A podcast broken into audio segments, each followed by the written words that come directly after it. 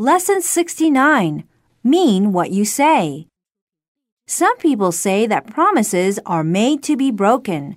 That certainly seems to be true in this cutthroat society that we live in. But if you break your promise, you will ruin your reputation, and no one will trust you anymore.